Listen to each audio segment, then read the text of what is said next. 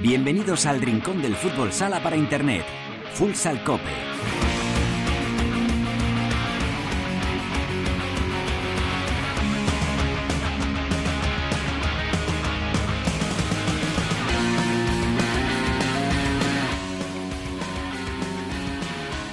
Hola, ¿qué tal? Bienvenidos a Futsal Cope, la casa del fútbol sala en cope.es.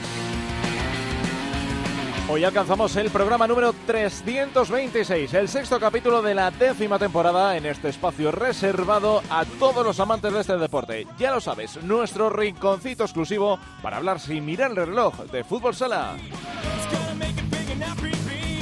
Enseguida nos vamos a pasar por dos ciudades que siguen viviendo el sueño de la Champions, Murcia y Barcelona. Nos esperan el capitán del Pozo, Alex Yepes, y el flamante fichaje azulgrana de esta nueva temporada, Daniel Siraisi. Enseguida estaremos también con Oscar García, nuestro compañero y padre fundador desde Marca, porque hay muchas cosas de las que hablar en tertulia. También estará Teresa Sentín, lista de Fede Vidal, quinta jornada al completo en una clasificación que se está apretando. En fin, muchas cosas de las que hablar en la actualidad del fútbol sala. Y precisamente Teresa nos va a llevar hasta Arabia Saudí para charlar con su seleccionador, Luis Fonseca.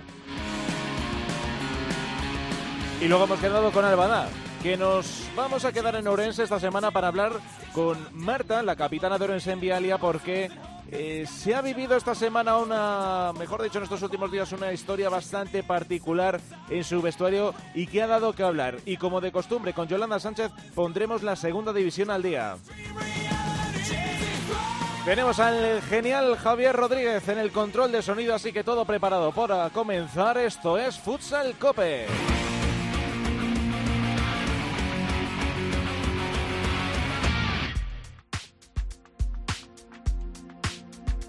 Es curioso y a la vez tan difícil de entender, pero ahora veo por encima de la bruma. No me preguntes por qué, pero el tiempo ya no es tiempo y la duda ya no es duda. Quiero sentir y recuperar el tiempo que perdí. Olvidarme de las cosas que no importan Voy a volver a saltar y a sonreír, a ser aquel niño que fui. Ya nada estorba. Soy valiente y tengo Bueno, fe. me va a gustar ¿eh? la selección musical que ha elegido nuestro querido Peri para esta semana, para este capítulo 326. Y es que, como cada año, por estas fechas, la música de Futsal Cope va dedicada al concierto más especial que tenemos en esta casa. Lo organiza Cadena 100, el concierto por ellas, Within Center 19 de octubre, un concierto donde los beneficios van destinados a la lucha española contra el cáncer. Y además nos recuerda Perico que este año las entradas se agotaron en tan solo una hora, sin saber qué artistas cantarían. Todo un auténtico récord. Y además cada año eh, un artista es el encargado de hacer el himno y este año le ha tocado a Melendi y su temazo que ha creado y se llama Por encima de la bruma. Suena así.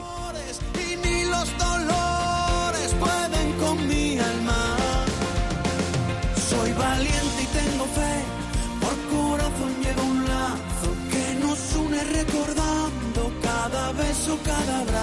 Soy valiente al perdonar a todo aquel que me ha herido. Bueno, pues vamos a ir descargando el contenido futsalero de esta semana y vamos a hacer esta primera parada que tenemos prevista en Murcia, una ciudad tranquila en lo que a fútbol sala se refiere. Capitán Alex Yepes, ¿qué tal? Muy buenas. Hola, muy buenas, ¿qué tal? Bueno, ¿qué tal vosotros? ¿Habéis recuperado ya un poquito las fuerzas que os dejasteis en Hungría?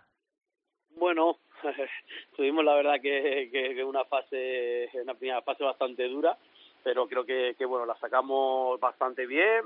El objetivo era clasificarse y eso es lo que hemos hecho y ahora esperar eh, a ver si tenemos suerte y, y nos toca esa esa fase aquí en Murcia y si no, pues nada, iremos a, a competir a donde nos toque. Bueno, hay que hacer fuerza. ¿A quién te pides para el sorteo? Por si acaso hay bolas calientes, ya sabes esas cosas. Pide por esa boca que no quede por vuestra parte.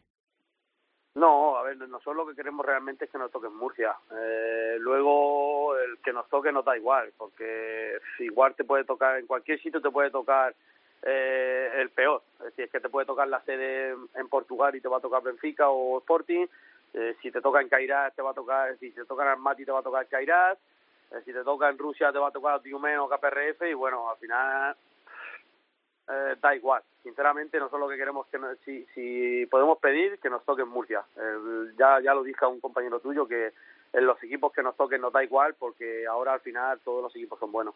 Mm, eh, o sea que eh, por tus palabras se deduce que cambia mucho, ¿no? Eh, que influye mucho de forma positiva el ser anfitrión, en este caso en una ronda tan exigente, ¿no? Que pide la perfección para estar en la Final Four. Hombre, yo creo que al final ser anfitrión siempre es bueno. y es que creo que el que diga lo contrario está mintiendo o no es sincero. en una fase como esta, ser anfitrión creo que al final para nada te da nada, pero al final estás jugando en tu casa con tu gente y con tu pabellón lleno. Entonces, creas que no, ayudarte ayuda. Mm, eh, el discurso del Barça, el otro equipo español metido en, la Champions, dice que el objetivo es Europa. Vosotros que en este año habéis vuelto después de unos cuantos, eh, unas cuantas temporadas de ausencia, eh, que tenéis una plantilla fuerte pero nueva que se va moldando, que habéis estado bastante aplicados por las lesiones. Ahora mismo vosotros, em, una temporada tan interesante como la vuestra, ¿cómo la estáis afrontando a estas alturas? Es decir, vais un poco eh, en el día a día. Quiero decir, la Champions está a la vuelta de la esquina. En noviembre ya tenéis que estar afrontando esta ronda élite, que tampoco os podéis despistar mucho. ¿Cómo lo vais administrando las, las fuerzas y los objetivos en esta temporada? No, está claro que al final eh, tenemos muchas, bueno, teníamos muchas competiciones y seguimos teniendo muchas competiciones. Eh, las afrontamos todas con, con las ganas y con la ilusión de, de poder ganar y poder clasificarnos. Ahora mismo solo pensamos en Burela, que para nosotros son tres puntos importantísimos hace, antes de, de ese parón de, de que hay de, de, equipos y, y luego la, es que la Champions la tenemos a un mes. Es que como aquel que dice, la tenemos creo que es del 11 al 19, me parece que es de noviembre y la tenemos a nada. Este viernes ya vamos a saber quién nos toca y ya iremos preparando la Champions, pero es que realmente nosotros vamos a, disputar todos los torneos que tengamos o todos los partidos que tengamos como si fuera una final, porque si no al final eh, sabemos que, que ahora mismo pues tenemos a Miguel aún lesionado, a Leo por desgracia se lesionó, y al final pues son al final bajas también importantes para nosotros que esperemos recuperarlas cuanto antes. Mm, eh, de cara a la liga, eh, no sé en qué puntos encontráis. En estos partidos que llevamos hasta ahora, eh, hay que contar con dos empates, con un empate, mejor dicho, una derrota y tres victorias en cinco jornadas. sobre todo con ese tropiezo, ese susto inicial en, en una cancha como la de la de Ferrol, ¿no? En, contra Oparrulo. No sé si vosotros a estas alturas os encontráis un poco em, al nivel que esperabais. Yo sé que las lesiones han hecho mucho, eh, eh, equipos como vosotros, como el Barça, eh, Movistar Inter, por ejemplo, este último fin de semana, ¿no? con un montón de bajas, os está trastocando los planes y está haciendo a lo mejor veros un poco por debajo de donde podíais esperar. Bueno, personalmente, te soy bastante sincero como siempre, la verdad que nos encontramos en un momento que, que al final eh, son muchos partidos lo que llevamos, son muchas, muchos, que parezca que no, que, acabamos de empezar, eh, hemos jugado la Supercopa, hemos jugado la Copa Intercontinental, hemos jugado la Champions, y al final son partidos que, que, vas acumulando y partidos que, que al final, eh, que os lesiones se hacen maduras, porque al final los minutos suben, eh, la exigencia es, mayor, y es, y es lógico, pero nosotros estamos contentos con el trabajo que estamos haciendo, nos estamos poniendo, estamos bien físicamente, estamos jugando a un fútbol sala creo que bastante bueno y, es verdad que al final también tenemos que contar con otros equipos. Creo que, que el partido que, que pinchamos, Ferror hizo un grandísimo partido y creo que, que ahora mismo está muy, jugando muy bien y ya lo hemos visto en Cartagena y lo hemos visto en otros sitios y, y por qué no y por qué no contar con ellos también tal y como se están dando las cosas eh, ahora mismo están en puntos de, de meterse en copa eh, vamos a ver vamos a ver creo que llevan un gran equipo creo que al final eh, Adri está haciendo una grandísima temporada y, cuenta mucho con, con cómo esté a él para, para, para Rulo, pero es verdad que al final eh, no nos podemos... Eh, eh cualquier equipo te puede ganar. Ya hemos visto Burela en casa de Inter la semana pasada lo, lo que hizo en la primera parte. Cualquier equipo te puede asustar.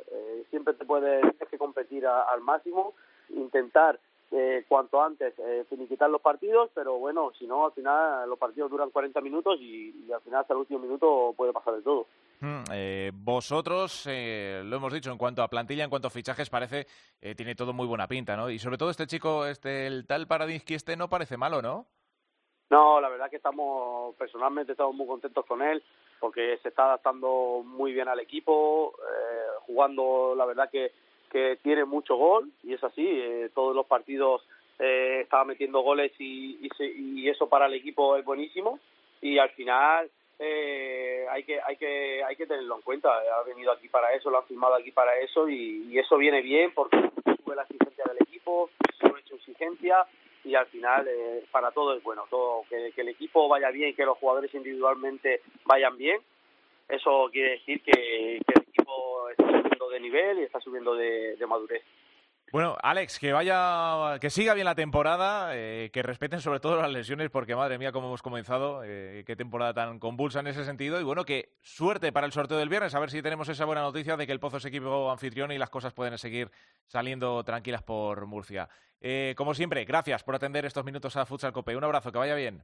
Muchas gracias, un abrazo muy grande. Bueno, vamos con la segunda parada, la segunda estación de felicidad como consecuencia de la Champions. Nos vamos hasta Barcelona nos escucha todo un crack de la Liga Nacional de Fútbol Sala, Daniel Siraisi. ¿Qué tal? Buenas tardes. Muy buenas tardes. Enhorabuena por ese primer paso en, en Europa. Eh, parece que lo habéis hecho muy fácil, aunque no lo es. No deja de ser la mejor competición a nivel de clubes eh, en Europa. Teníais un, club, un, un, grupo un poquito más asequible eh, que el Pozo. Acabamos de comentarlo ahora con Alex, pero eh, ahí está. Habéis pasado con nota, además, a la ronda élite. Sí, lo importante era pasar con nota. Entonces, eh, teníamos la mente en la Champions, que son partidos distintos de la liga.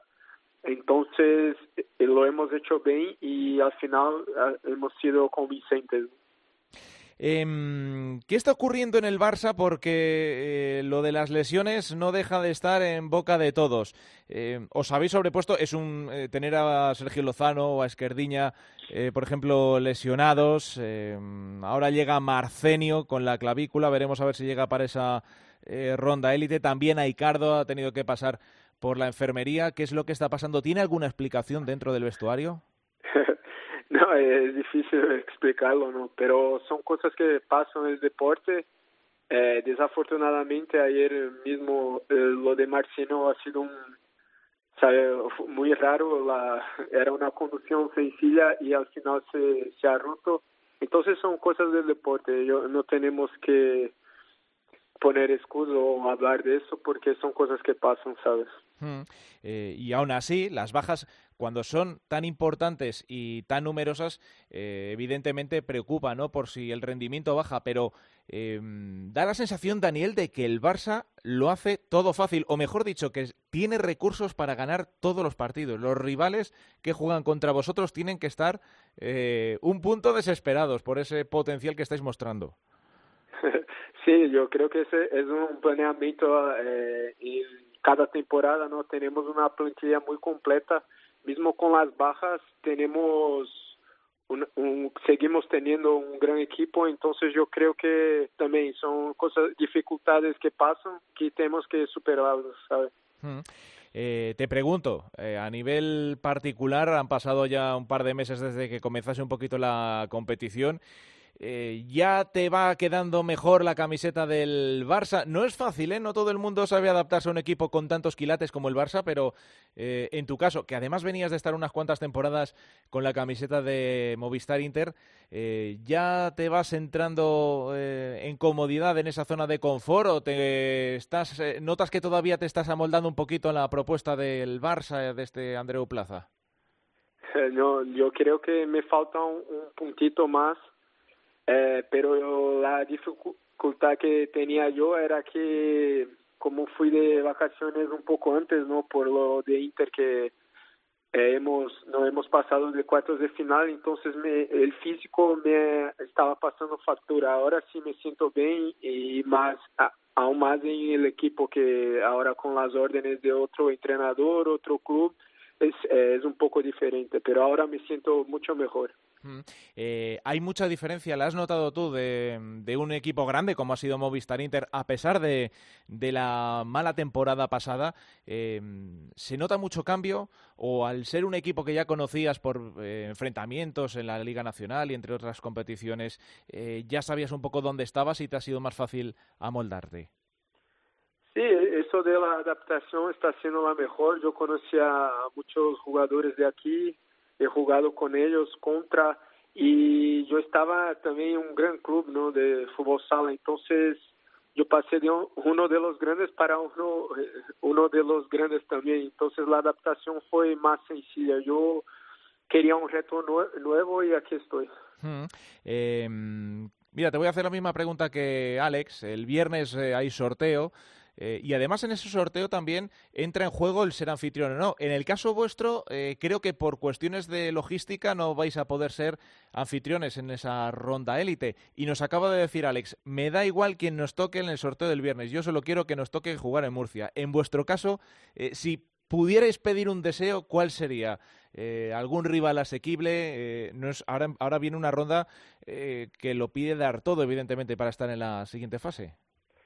No, yo creo que esto de, del sorteo es difícil, ¿no? Claro que todos queremos una, una equipos más asequibles, pero eso no, no puede ser, tenemos que jugar contra quien sea y ahora sí que tenemos eh, que poner todo en práctica, las exigencias suben, entonces tenemos que subir un puntito más de nuestro juego.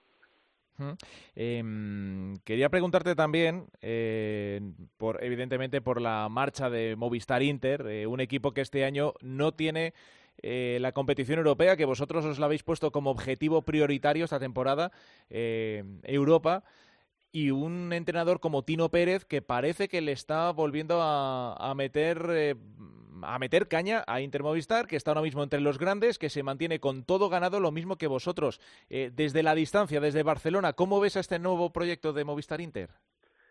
No, el Inter sigue siendo y siempre fue un grandísimo equipo. Eh, teníamos claro que esta temporada yo tenía claro personalmente que lo harían mejor y lo están haciendo porque tienen una plantilla muy buena también. Entonces siempre es un rival duro y eso, eso yo ya lo tenía claro. Tú has jugado con, contra Ferrao muchas veces. ¿Cómo es jugar ahora al lado de Ferrao en el mismo equipo? Bueno, es una bestia, ¿no? Es casi imparable, tiene mucho gol y ahora a favor es mejor, ¿no? Que jugar contra él. Hombre, sin duda, eso lo dice todo el mundo, ¿no? Que cuando le preguntas a la gente, sobre todo los que juegan contra vosotros, dice, da igual, es que juega Ferrao. Y mientras juegue Ferrao, tenemos poco que hacer, que no es por centrarlo todo en un jugador, pero, pero es verdad que eh, marca la diferencia de qué manera. No, es que tiene, tiene una potencia física, no tiene mucho gol, entonces un balón que te despistas, él mete, lo mete, ¿no? Entonces es muy peligroso, siempre hay que estar atento entonces es un jugador que marca la diferencia. Eh, y además, eh, bueno, se ha dado la circunstancia de que eh, tienes de compañero también a otro viejo interista como es Mario Ribillos. ¿Qué tal le vas encontrando? El otro día ya hemos visto que también a lo mejor por las bajas, pues bueno, está jugando más. ¿Crees que puede ser el momento también una temporada, unas circunstancias buenas para que para que Ribillos pueda recuperar su mejor nivel en este Barça? Sí, sí, la temporada pasada desafortunadamente ha, eh, ha tenido una lesión grave, entonces todos sabíamos que sería difícil la recuperación, la temporada pasada fue lo que pasó y esta temporada sí que tengo, yo le veo bien entrenando y todo con la chispa, yo creo que va a ser una gran, va a ser una gran temporada también. Hmm. Bueno, eh, Daniel, que te agradecemos mucho atender la llamada de, de la cadena COPE. Eh, que vaya muy bien la temporada. Ha comenzado el Barça que eh, mejor imposible. ¿Qué te vamos a decir a ti que lo estás viviendo desde dentro? Y, nada, desearte que tengas muy buena temporada y que también mm, hagas disfrutar a los aficionados del Barça esta temporada como lo has hecho durante estos últimos años con la camiseta de Movistar Inter. Así que nada, gracias, lo dicho y seguiremos hablando. Daniel, un abrazo. Un buen abrazo, gracias. Pues nos vamos ya con la tertulia, Javi.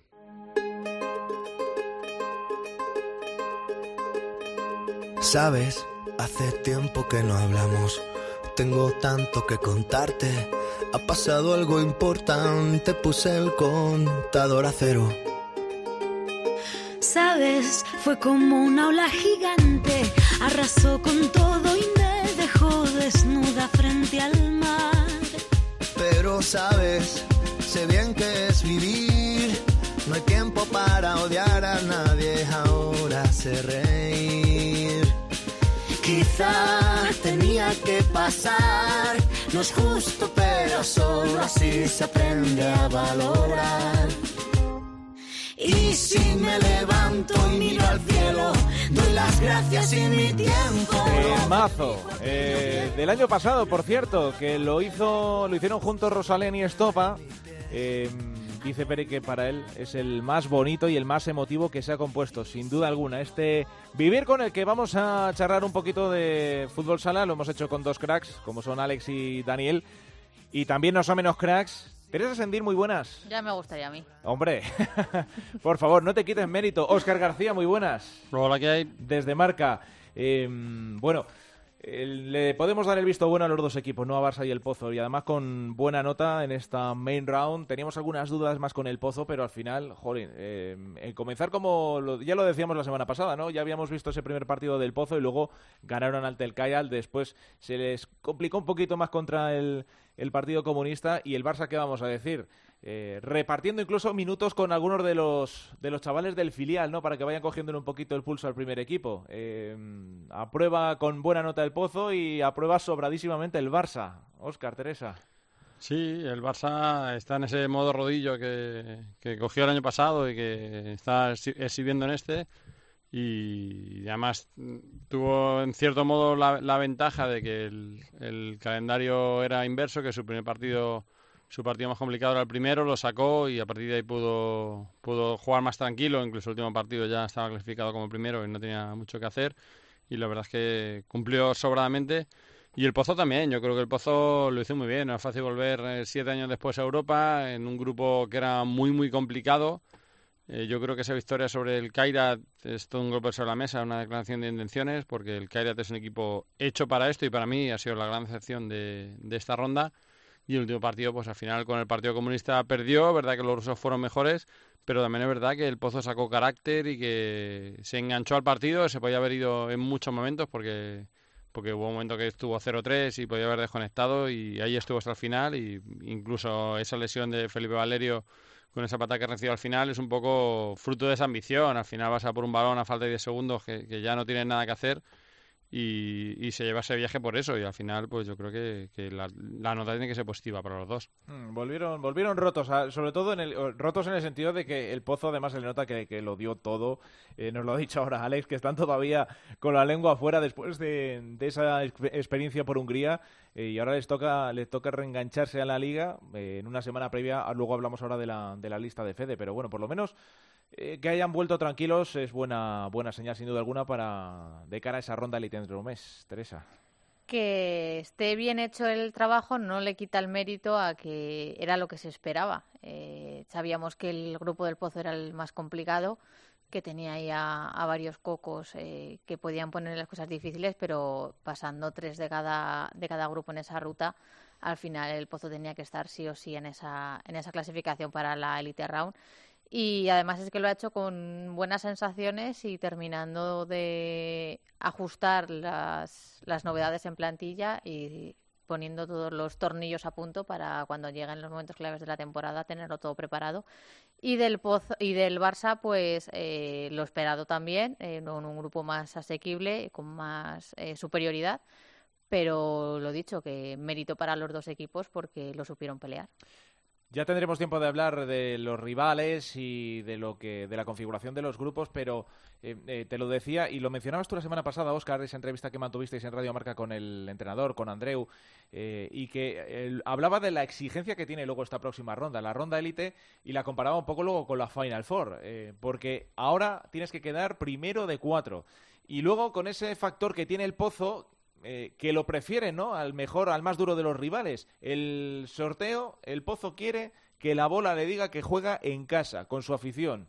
es el factor más importante para afrontar con garantías esa ronda élite para el Pozo de Murcia. Sí, este año eh, parece que el azar va a poder a la política y en vez de designarse de antemano las sedes, eh, se han cogido los siete equipos que le han pedido y se sortearán.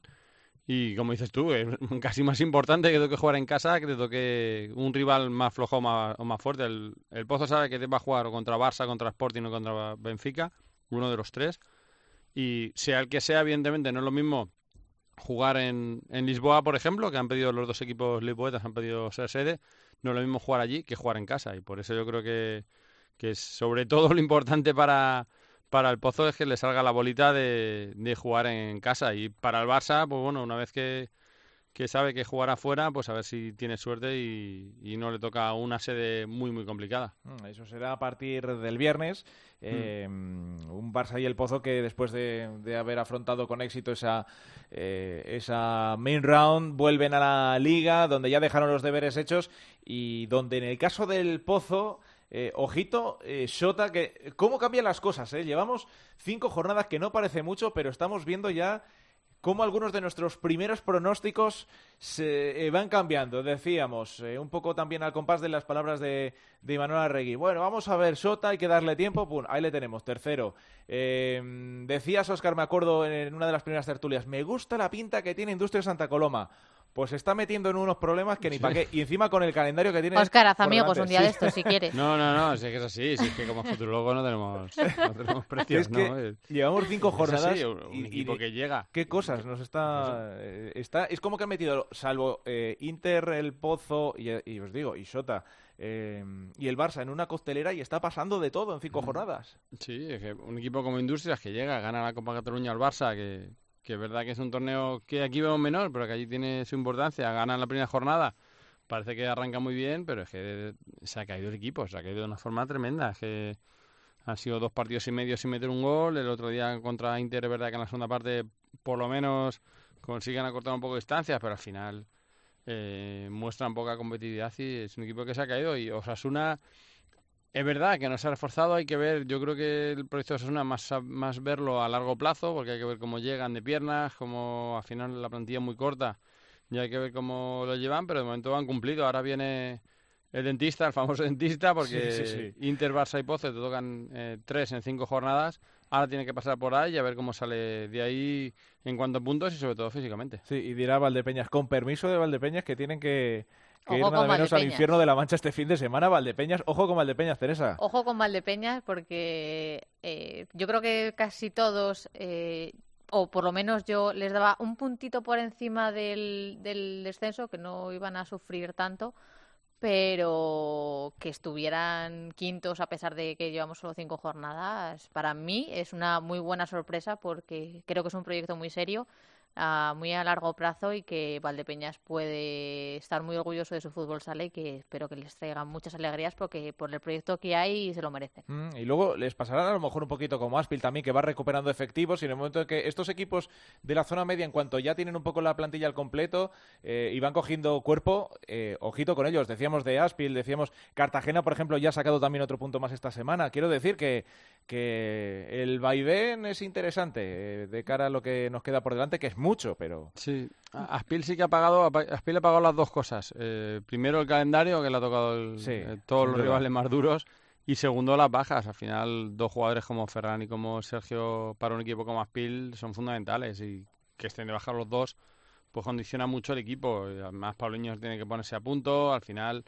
Eh, los equipos de pato siempre son un poco diésel, les le cuesta un poco arrancar este año, ayudado por el, por el calendario, pero yo creo que, que por lo menos las sensaciones es que pueden salir de ahí. Más preocupante sí que lo de Jimby, que al final este año han vuelto a hacer una buena apuesta, parecía que, que otra vez iban a estar ahí peleando por arriba y han empezado muy mal, muy mal, con las aguas muy revueltas y ahí sí que sí que eso me, preocupa más, lo de Jimby que teniendo los mismos puntos, hmm. me preocupa más lo de Jimby que lo de Aspil. Sí, sí, sí. Y más que nada por el del pabellón para afuera, o sea, de la pista para afuera, de ese ambiente que puede complicar aún más las cosas que la gente se empieza a poner más nerviosa y, que lleguen decisiones igual precipitadas o, o, que no sean precipitadas, pero que apuestes por un proyecto como Jimby, que al final eh, lo tienes ahí el 14, pues en los despachos muy tranquilos, muy tranquilos no es que estén. Hmm, sí, imagino que cuando lo pones todo eh, desde los despachos, toda la carne en asador, eh, con una temporada en la que hay muchas expectativas, pues duele verse así tan pronto. Em, este fin de semana, aparte de que hay cruces y hay partidos interesantísimos, eh, tengo señalados muy, muy, muy en rojo ese Movistar Inter una Magna, sábado seis y media, y luego también tengo ese Barça Palma. Eh, domingo a las doce y media. Ahora eh, lo comentábamos con Daniel también, ¿no? Esas sensaciones tan buenas que da el Barça, que durante lo poco que llevamos de competición en la liga, ya se ha enfrentado a equipos como Oparrulo, como Zaragoza, que le enseñan un poquito los dientes, parece que el Barça va a sufrir, pero al final el Barça siempre gana. Eh, y ahora viene un Palma que quiere estar entre los grandes, pero de momento yo no sé eh, si le falta todavía carburar un poquito más. Va ganando victorias justitas, va metiendo poquitos goles. Es verdad que también encaja poco, pero que hay que verle, hay que verle también en el, en el Palau. Sí, también es otro equipo que viene tocado por las bajas, pero al final yo creo que sobre todo en ese tipo de partidos el Palma es un equipo que se siente cómodo en resultados cortos, en esos 2-1, el 3-2, 1-0 eh, que, que ha tenido. Es verdad que contra Inter y contra Pozo no le ha salido, pero al final es, eh, es un equipo que, un poco juega eso y, sí que hay que verle un poco, un poco más adelante también cuando pase este calendario más complicado, pero sí que dejó escapar eh, algún partido en casa y eso le puede costar, pero es un equipo hecho para ser la alternativa a los grandes y, sí que he hecho de menos que coja un poquito más de vuelo, pero, pero está ahí.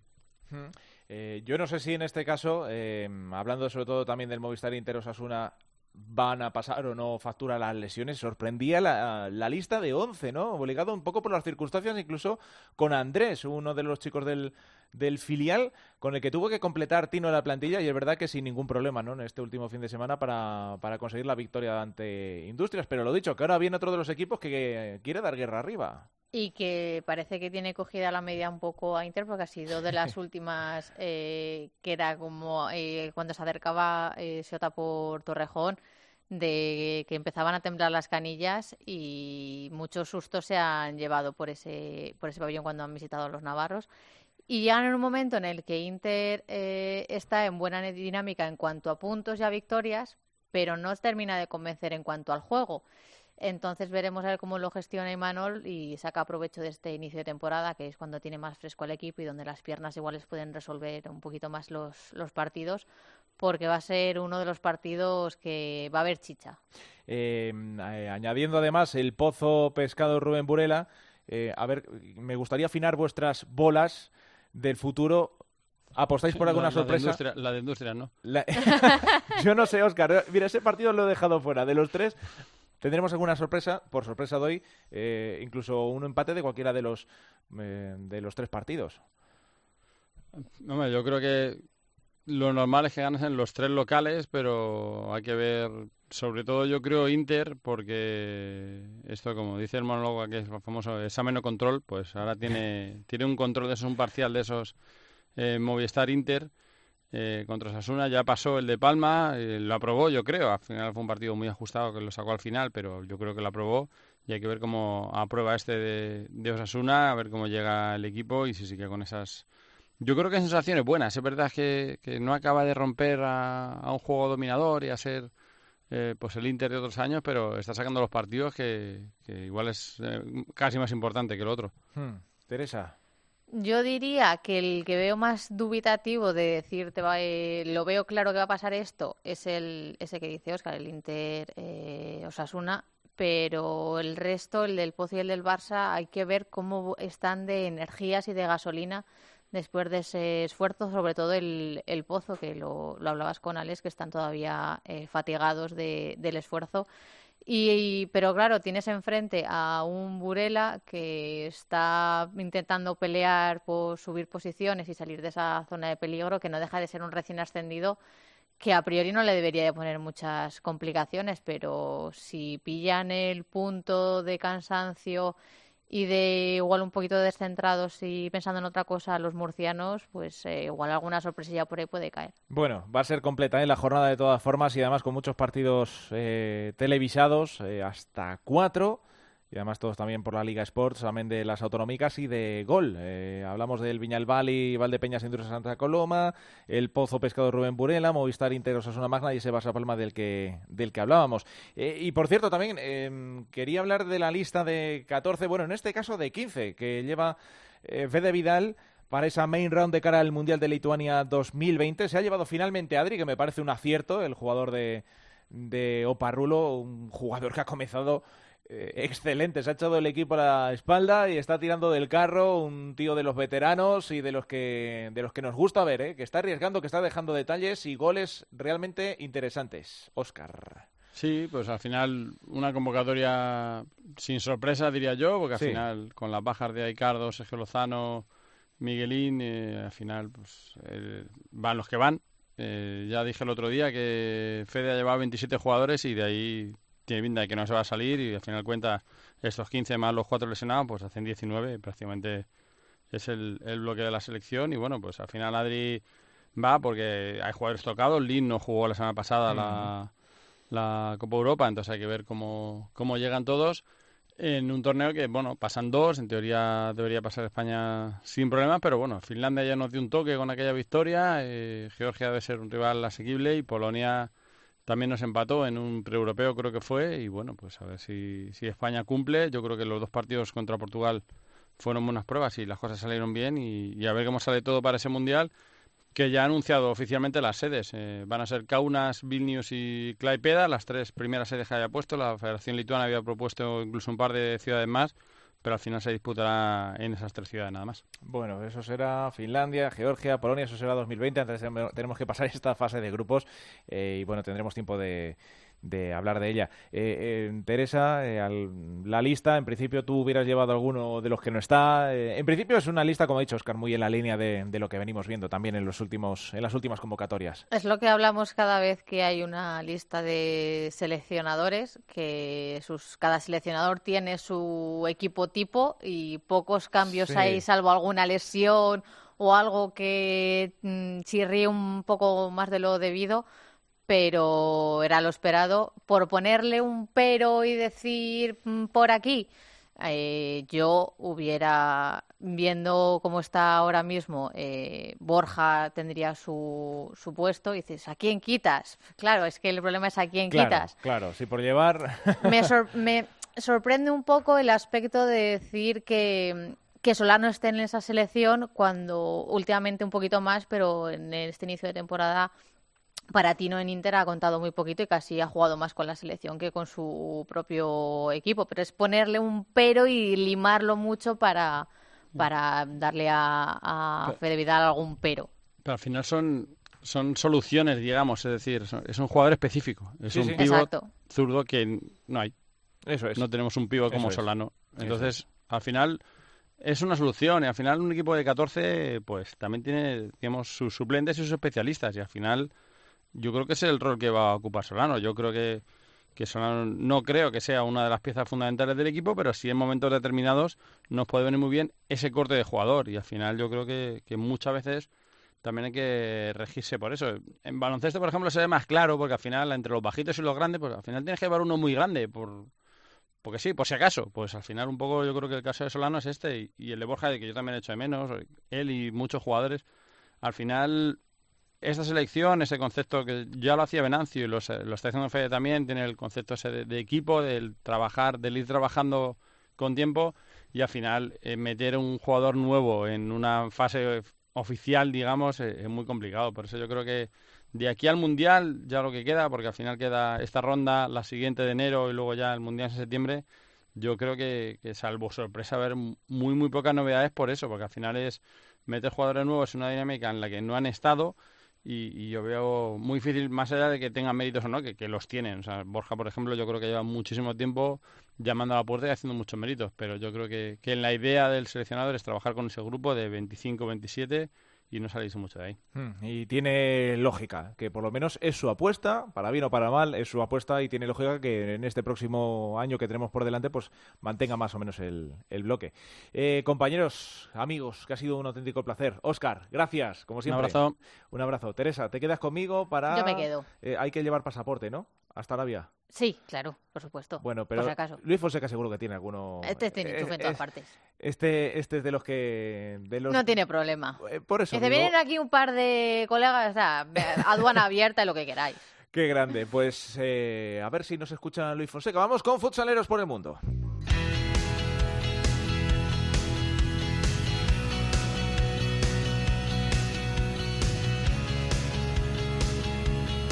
En Futsal Cope, Futsaleros por el Mundo.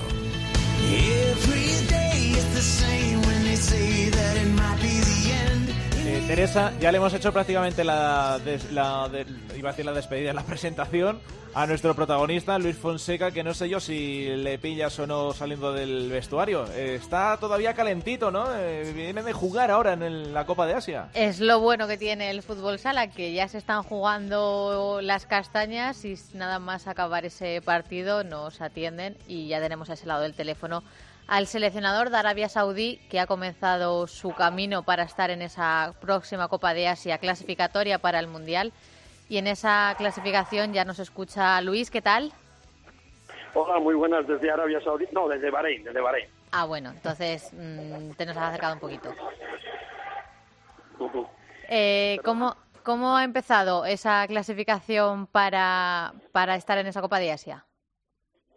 Hombre, la verdad que muy bien, ¿no? Porque por primera vez Arabia Saudí a, a Qatar hemos ganado 5-2 y ahora ya dependemos de nosotros para poder clasificarnos. Habéis debutado en ese partido contra, contra Qatar. ¿Cómo lo has vivido? Hombre, es una experiencia nueva, ¿no? Porque a pesar de haber estado en Cuba y mucho tiempo, que por cierto están jugando ahora mismo, a pesar de eso, pues es, es un país distinto, la gente una mentalidad diferente, pero al final todos son jugadores de fútbol sala. O sea, lo hemos vivido con el corazón caliente y un poquito de la cabeza fría también. Mañana tenéis en el calendario al Líbano y acabáis esa fase contra Oman. Correcto. Mañana nos toca, bueno, pasado mañana nos toca el partido de Líbano, que es el duro, el difícil, que además ha repescado a Paco también, y ahí intentaremos jugarnos los dos la clasificación directa. Y después, pues el que no gane se la jugará en el último partido contra Oman. ¿Cómo encaras esta aventura por Arabia Saudí? La verdad que al principio la encaramos eh, con mucha ilusión, mucha algo nuevo, pero también es verdad que es que están como locos por aprender fútbol sala y invertir en el fútbol sala. Entonces, nos han dado, nos han dado todas las facilidades del mundo. Realmente, es verdad que la zona donde nosotros vivimos es una zona totalmente tranquila, o es una zona más, eh, eh, más como Dubai y, y la verdad que muy bien, sinceramente. Es decir, hemos trabajado, hemos estado en Portugal, hemos estado en Croacia, hemos estado en Damán. Pues la verdad que es, mueven, mueven, se mueven y quieren mucho de fútbol sala ellos. Objetivos en este nuevo proyecto. Imagino que lo primero, primerísimo, estar en esa Copa de Asia. Sí, la verdad que eso es lo que más nos presionan los jefes de que tenemos que estar en la Copa de Asia. Creo que tenemos opciones reales de poder estar en la Copa de Asia, pero es empezar un nuevo proyecto con unas nuevas, con unas estaciones totalmente distintas. Nosotros queremos estar, eh, estamos trabajando para ello y, y, bueno, nuestro gran secretario general lo único que quiere es ir a la Copa de Asia y, y- y hacer algo, ¿no? Y lo que no se da cuenta es que, es que el fútbol sala no se hacen las cosas de un día para otro, que en tres meses tú no puedes ser grande, en tres meses tú tienes que empezar a ser grande. ¿Qué te has encontrado en, esta, en este nuevo proyecto? me he encontrado unos jugadores técnicamente muy buenos, pero poco sufridos, poco trabajadores. Son unos jugadores que les, les cuesta mucho entrar en una dinámica. También es verdad que es porque es un país que es cinco veces, casi seis veces España. Es un país que hay muchísimas distancias. La gente tiene su trabajo porque aquí sí trabajan. Entonces es- les, es- les cuesta mucho más el poder dedicarse al fútbol sala. Pero realmente materia humana hay, futuro hay bastante. Y sobre todo que es un, es un país donde la media edad, la media edad del país son 25 años. Imagínate todo lo que hay. Y a nivel de fútbol, fútbol sala y deporte, la gente está muy enamorada. ¿Cómo es eh, el fútbol sala de allí a nivel eh, juego, instituciones, equipos? Pues eso, eh, pues, sinceramente, es como eh, la primaria de la educación escolar en España. Es decir, eh, ahora están empezando. A través del fútbol se han dado cuenta que, que eh, Arabia Saudí puede ser conocida por algo más, ¿no? Que el petróleo. Y entonces ellos ahora mismo están en pañales, están empezando, están creyendo, no hay nada institucionalizado, pero la verdad es que ellos eh, eh, ganas e ilusión tienen todas las del mundo.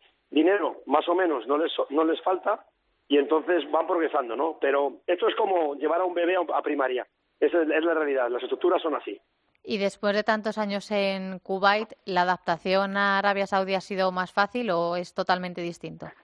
No, muy fácil, muy fácil. La verdad que eh, es un país que, que hay que reconocer que tiene muchas cosas malas, evidentemente, todo el mundo lo sabemos, pero es verdad que con, con el profesional, con la persona de fuera, mientras le interesas, la verdad es que te, cuidan y te tratan muy bien. Yo es un país, es un país también es verdad que no estamos en Riyadh ni estamos en Jeddah, estamos en, en que está al lado de Bahrein, que es una, es una, es una ciudad pues más abierta, más abierta a los extranjeros y a la gente, pero también es verdad que se van, se van abriendo ya en, en el tema de las mujeres, en el tema del velo, en el tema de la religión y todo eso.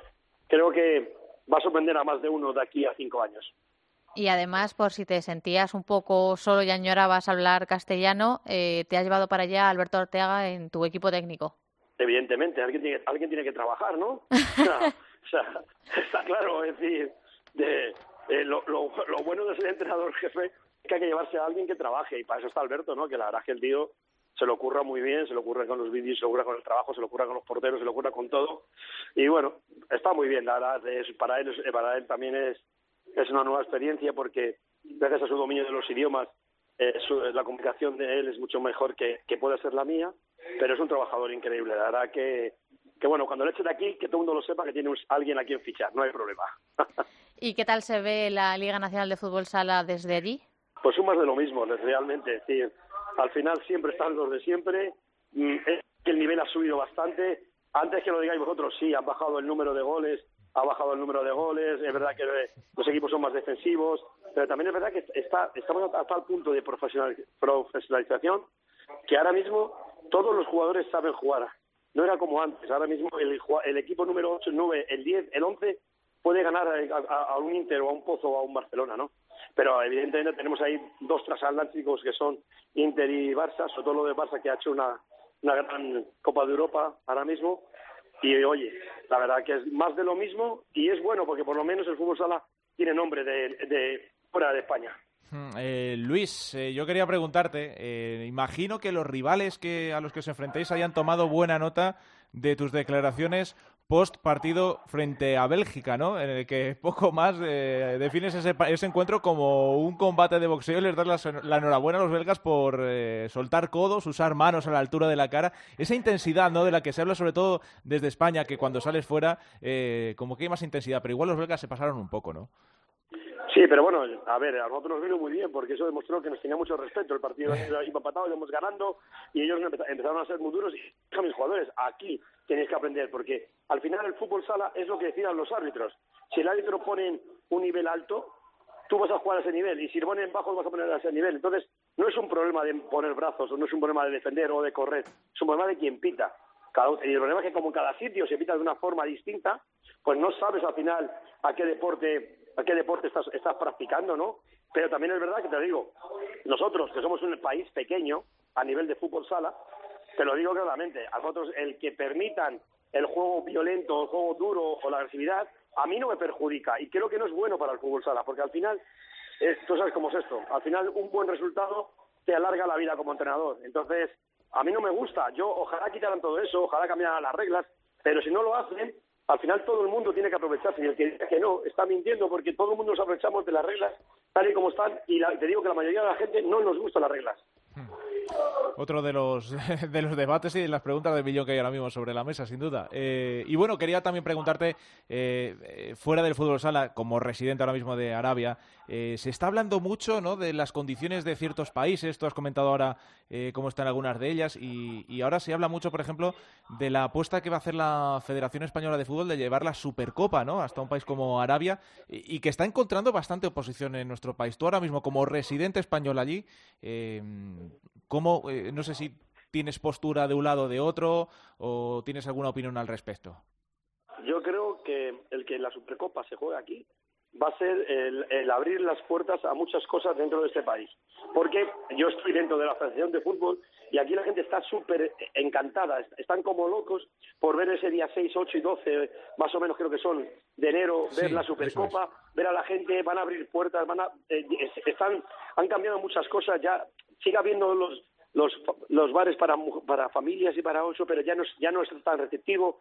Están cambiando muchas cosas gracias justamente a lo que viene de, a lo que viene de fuera. Yo creo, estando aquí, sinceramente, que el, la Supercopa va a hacer que este país que ese país sea otra cosa, sinceramente. Y además ellos mismos lo hablan, ¿eh? ellos están súper contentos con que venga un equipo como el Barça, como el Madrid, como el Atleti, y que abran las puertas, no solamente para ese torneo, porque aquí ya lo comentan, ya las mujeres pueden conducir, ya las mujeres pueden ir sin velo, hay muchas cosas que ya, ya pueden hacerlas. Y nosotros realmente estamos contentos y lo en la federación. Es un paso más. Es más, ya tenemos equipo de femenino de fútbol y de fútbol sala. O sea, ya lo tenemos. Pues Luis, es interesante escucharte, por eso también no quería dejar pasar la oportunidad eh, y preguntarte al margen, este off topic fuera del, fútbol sala. Gracias por atender una vez más la llamada de Futsal Cope y que, y que sigan muy bien las cosas en esta Copa de Asia. A ver si Teresa nos trae buenas noticias de Arabia Saudí. Pues muchas gracias y gracias por hacernos que nos llegue el fútbol sala y lo más importante, como en España no se vive en ningún sitio. Suscribimos debajo. gracias Luis, un abrazo. Muchas, a vosotros. Bueno, Teresa, más noticias de nuestros exiliados. Pues ha finalizado, lo hablábamos antes, esa main round de la Champions, donde además de los equipos españoles mantenemos presencia española con el Kerson, que daba la sorpresa con Javier Rodríguez al mando de ese banquillo, y de Dani Fernández, que estaba en, sus, en sus, filas, acabando segundo de, su grupo. Además, también tenemos la presencia del Jalegoic de Fernandao, el KPRF, el Partido Comunista Ruso de Lin, eh, que a pesar de las molestias físicas que le han impedido jugar esta fase, Estará también en la ronda élite con una maravillosa primera, primera fase, con, haciendo ese, ese pleno. Y también eh, tenemos que decir que caían eh, el Imperial Wet, que luego hablamos un poquito de ellos, eh, del Vitis y del Berefoulu de Sergio Muyor. El Toulon francés y el Udebaya también se han despedido de la competición, pero no sigue teniendo mucha representación española en esa, en esa Champions. Sobre el Imperial Wet, ya han llegado malas noticias porque después de no conseguir esa clasificación para la Elite Round, el presidente ha rescindido el contrato de forma fulminante de Sito Rivera, de Alvarito y de Héctor Albadalejo con lo que mm, los jugadores y el entrenador que llegaban a principio de temporada eh, vuelven para España en busca de nuevos proyectos eh, y una mala experiencia, por decirlo así, de ese, de ese equipo y de, fútbol sala en Rumanía. También desde Japón llegan eh, malas noticias, ya que el Sendai ha prescindido de José Fernández como entrenador, así que habrá nuevo entrenador en ese, en ese equipo por tierras japonesas. Bueno, completita como siempre la información y además ahora que son las elecciones tenemos la ronda élite y tal. Teresa, eh, tienes una sección... Estoy que me lo quitan de las manos. sin duda alguna. Eh, por cierto, que apuntaba Gustavo Muñana esta semana... Em, yo por lo menos se lo he leído a él. Eh, a lo mejor te tienes que apuntar a un futbolista de Levante también, en breve. Puede ser. Puede ser. Hablamos a lo mejor de Javi Rodríguez. Puede ser. bueno, tú lo sabes mejor que nadie. Eh, gracias, Teresa. A ti. Seguimos con el femenino. Hay una luz siempre cerca, trae la oportunidad. No eres el miedo que queda, eres la vida que da.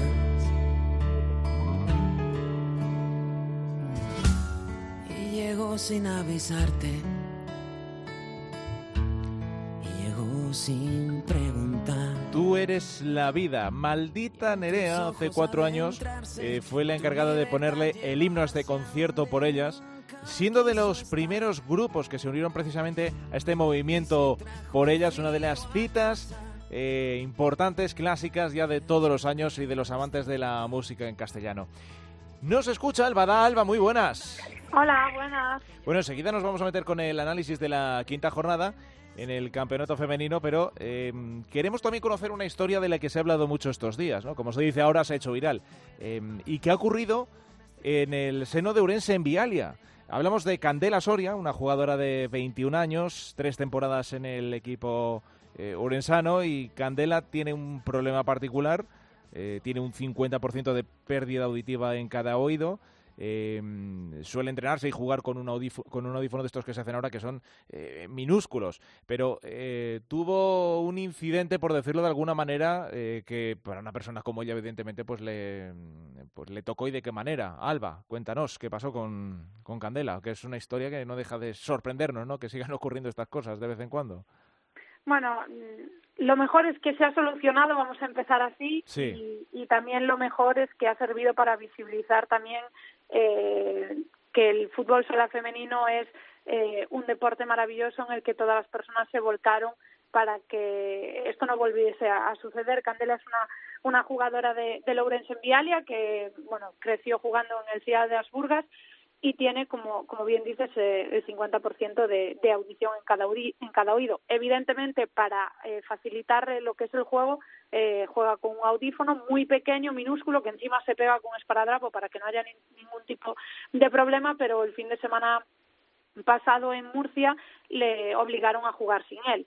Claro, para ella es mucho más peligroso jugar sin audífono porque no entiende ni, o sea, no puede escuchar bien las órdenes que le dan desde atrás, con lo cual un golpe y sobre todo el miedo y la desconfianza que ella tenía para jugar, que incluso se planteó no jugar y me parece eh, lo más normal porque antes de nada está su seguridad y la confianza que ella que ella tiene. Lo que sí que me ha gustado ver es que consiguió eh, superar ese miedo, consiguió jugar eh, superándose a sí misma y encima marcar.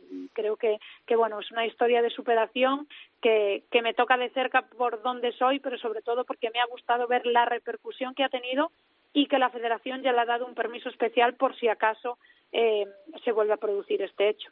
Bueno, eh, nos escucha la capitana de Orense, Marta Figueredo. Marta, ¿qué tal? Muy buenas. Hola, muy buenas. Bueno, cuéntanos porque la historia eh, no deja de ser particular, ¿no? Que de repente haya una pareja arbitral, que creo que fue en el partido contra UCAM Murcia, en el que, Exactamente, sí. en el que eh, ¿por qué los árbitros dijeron que, que Candela no podía jugar con audífono? Con lo pequeñitos que son y como dice Alba, que están con el esparadrapo, que ni se ven, que, que, que no molestan ni le hacen mal a nadie.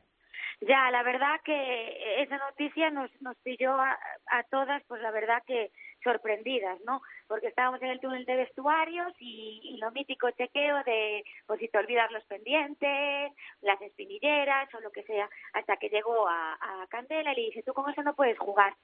Y, y Candela, perdón, y dice, con eso en el aparatito en el, en el oído, que no puedes jugar.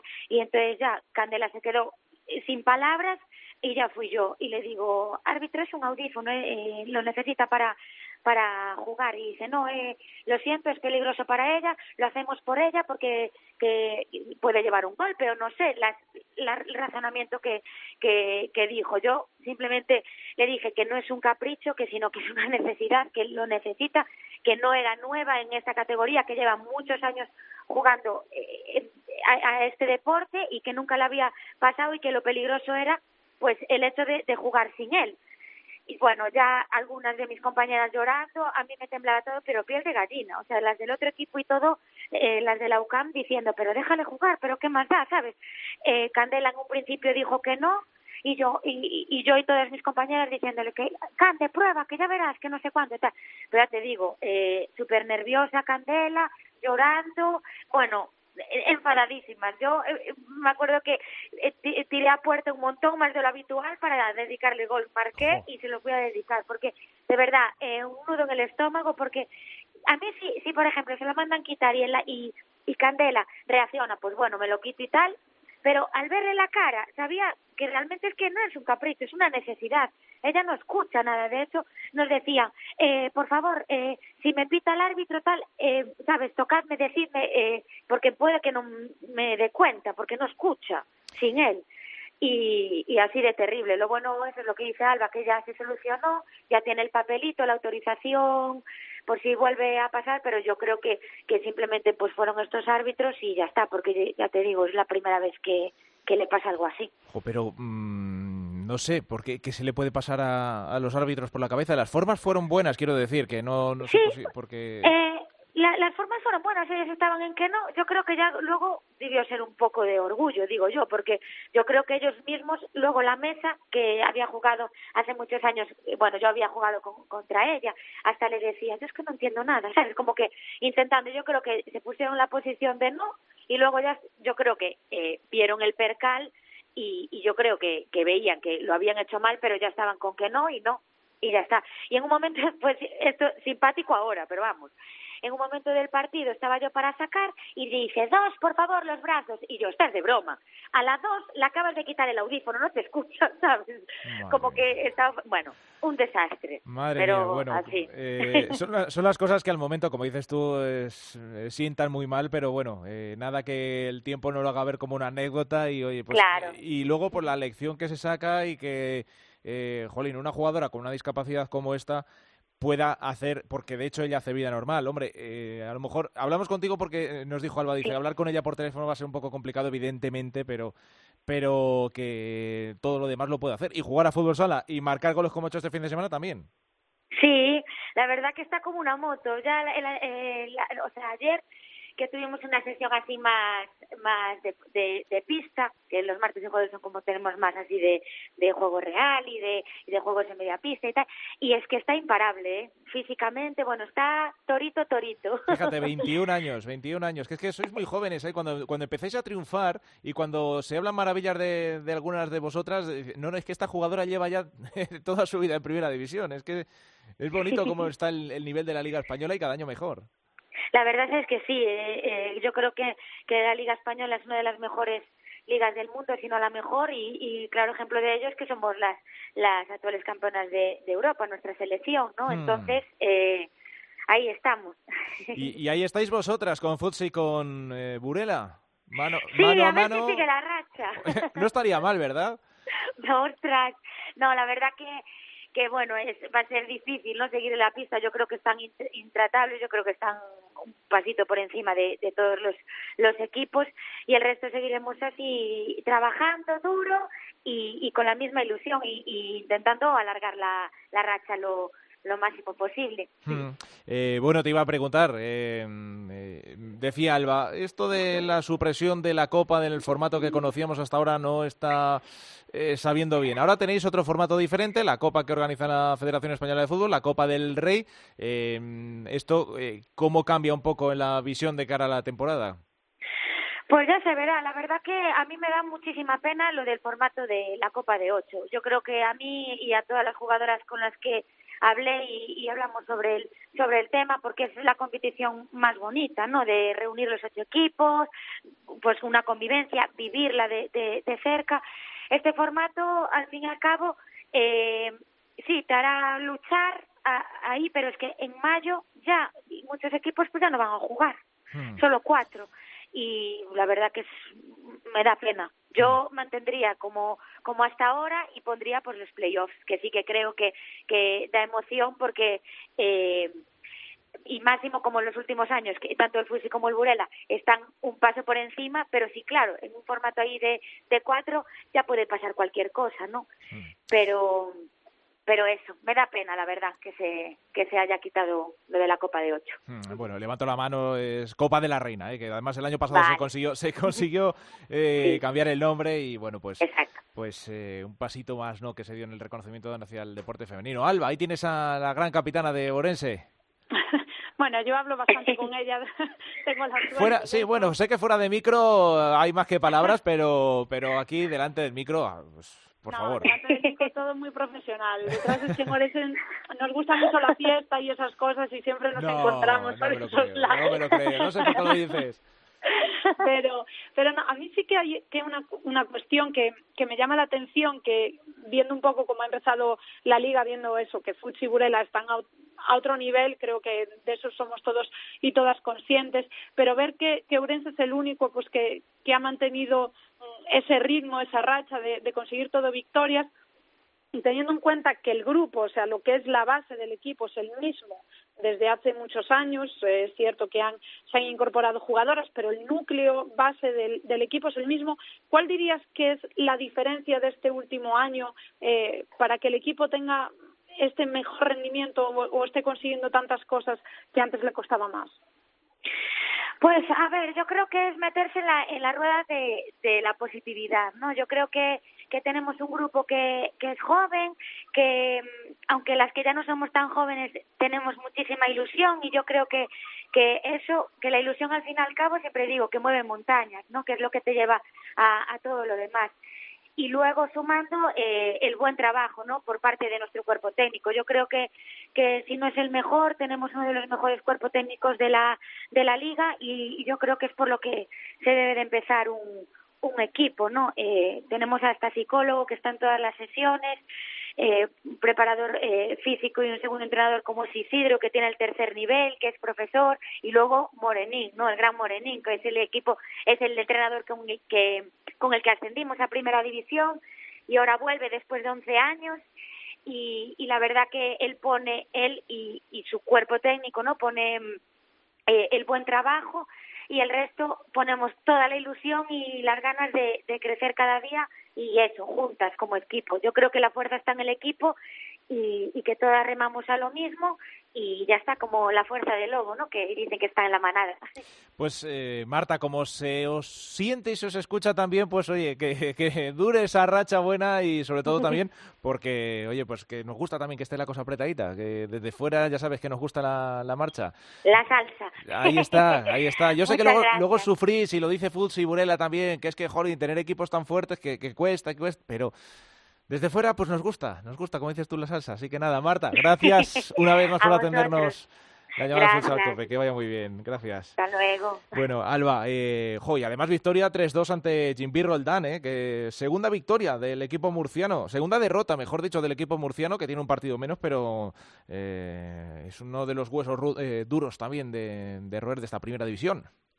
Sí, por eso quizá lo que, lo que está consiguiendo Urense pues es más de admirar, ¿no? Es decir, eh, no solo que haya ganado todos los partidos que, que se han disputado, ¿no? Estas cinco jornadas, sino que aparte lo ha hecho también frente a equipos importantes, ¿no? Se enfrentó a Universidad de Alicante contra Roldán y, y bueno, pues eso es lo que decía Marta, que están en una buena dinámica, que eh, es cierto que todo el mundo es consciente de que Pucci y Burela, eh, por la plantilla y, y, quizá por la experiencia, están como un pasito más allá en el ritmo, en esa velocidad, eh, eh, en, en, las ayudas defensivas, en el, en el ataque, eh, están un paso por delante, ¿no? Eso hay que ser conscientes, pero lo de Urense por eso tiene mucho mérito. ¿no?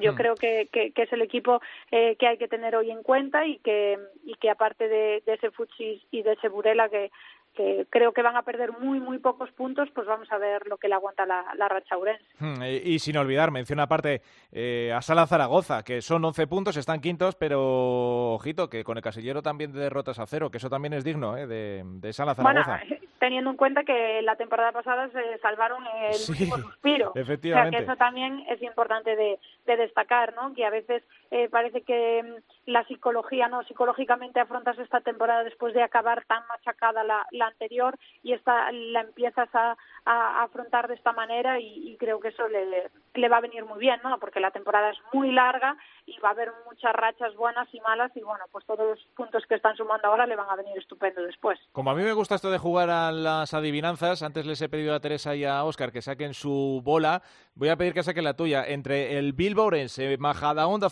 Futsi y Saloca la Camburela, ¿va a haber alguna sorpresita? Yo creo que no. bueno. Directamente yo te diría que o no. sea, 6, 6 y 6, ¿no? En el casillero de victorias este próximo fin de semana. Yo creo que sí, vamos. Eh, no soy de apostar porque estoy además en contra de las apuestas, pero sí que te diría que eh, es muy difícil que Bilbo, que Majadahonda, Xalocán, pues eh, pierdan algún punto frente a estos tres equipos. Creo que es difícil. No imposible, ni mucho menos, pero difícil. Bueno, eh, también es eh, interesante el Leganés Alcorcón, un derbi madrileño con un Leganés que sigue en buen eh, estado de forma. Eh, ¿Qué vamos a decir del Alcorcón? Más de lo mismo. Otro de los partidos también que tengo aquí marcados de este próximo fin de semana. ¿Alguna cosita del Rincón de Alba, que la semana pasada estuvo bastante intenso? No, creo que esta me he relajado un poco. Ya Mira, ese bueno. día solté todo. Estaba ahí en, en ese momento de mmm, postdoctoral que también tienes ahí como la adrenalina todavía por las nubes. Pero bueno, creo que, que lo dejé bastante claro a mi opinión. Creo que hay gente que está de acuerdo y gente que no, con lo cual me parece totalmente lícito y respeto todo el tipo de, de opinión mientras no se falta el respeto. Y, y bueno, lo que sí vamos a ver qué depara el futuro, porque eh, yo también he escuchado muchísimas veces vamos a hacer, vamos a hacer, vamos a hacer y yo hasta que no lo vea no me lo creo, porque lo he escuchado tantas veces y luego no he visto nada Eso pasa que en- soy de las que no me lo creo. Pasa en todas las facetas de la vida, efectivamente. Yo Eh, estoy, estoy, totalmente. estoy contigo al 200%. Le- Como, Pues sí. como digo yo, que, que no- las cosas no pasan hasta que pasan. O sea, es que es así. Claro, es así, no hay otra, no hay otra, en fin. Doctora Ada Meiras, un placer. Igualmente. Hasta el miércoles que viene. Hasta el miércoles, un saludo, hasta luego. Vamos terminando.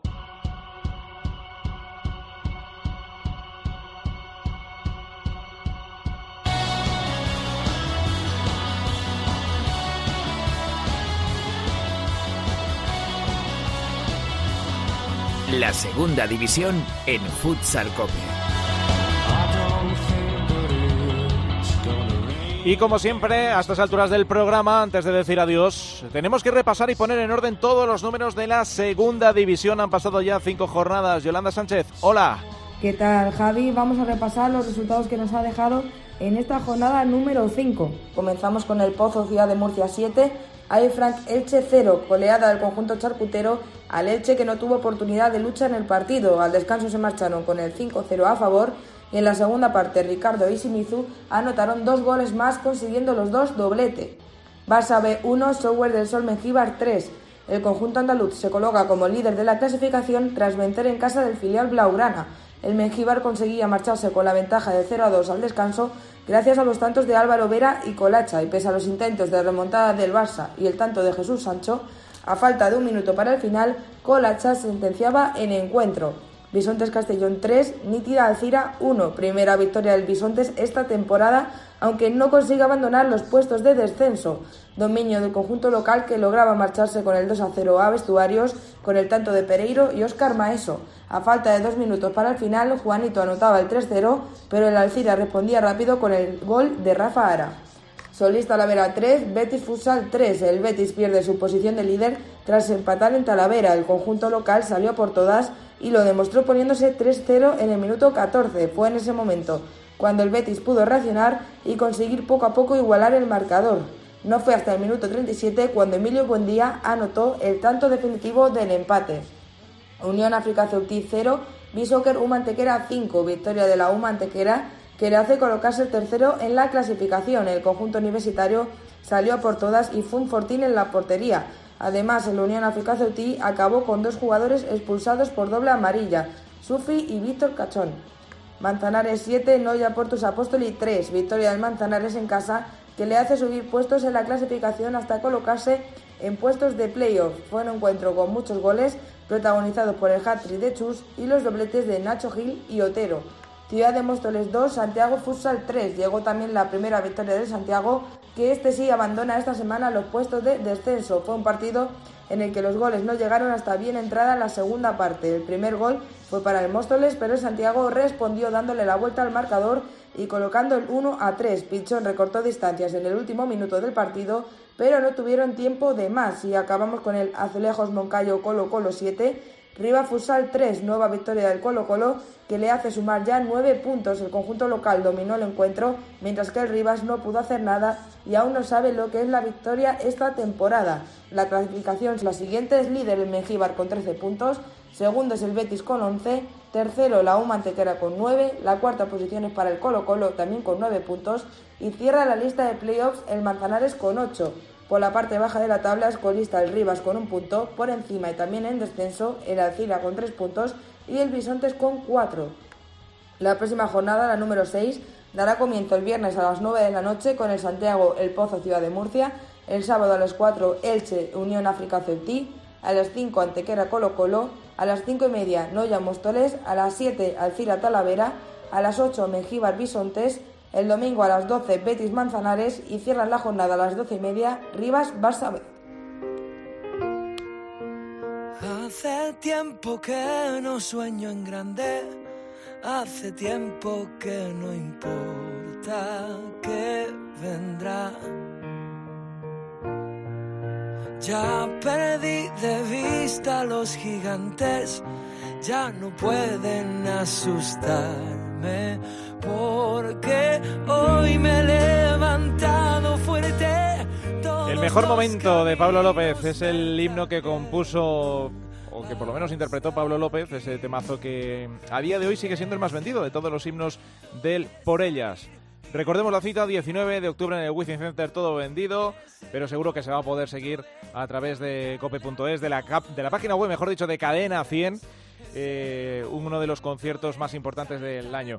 Eh, como estos podcasts, yo sé que a lo mejor pues eh, la gente da para adelante, da para atrás en función de lo que tal. Hoy nos hemos ido un poquito largos, pero creo que ha merecido la pena. Si os lo habéis escuchado todo hasta el final, de verdad, de todo corazón, gracias, gracias, gracias.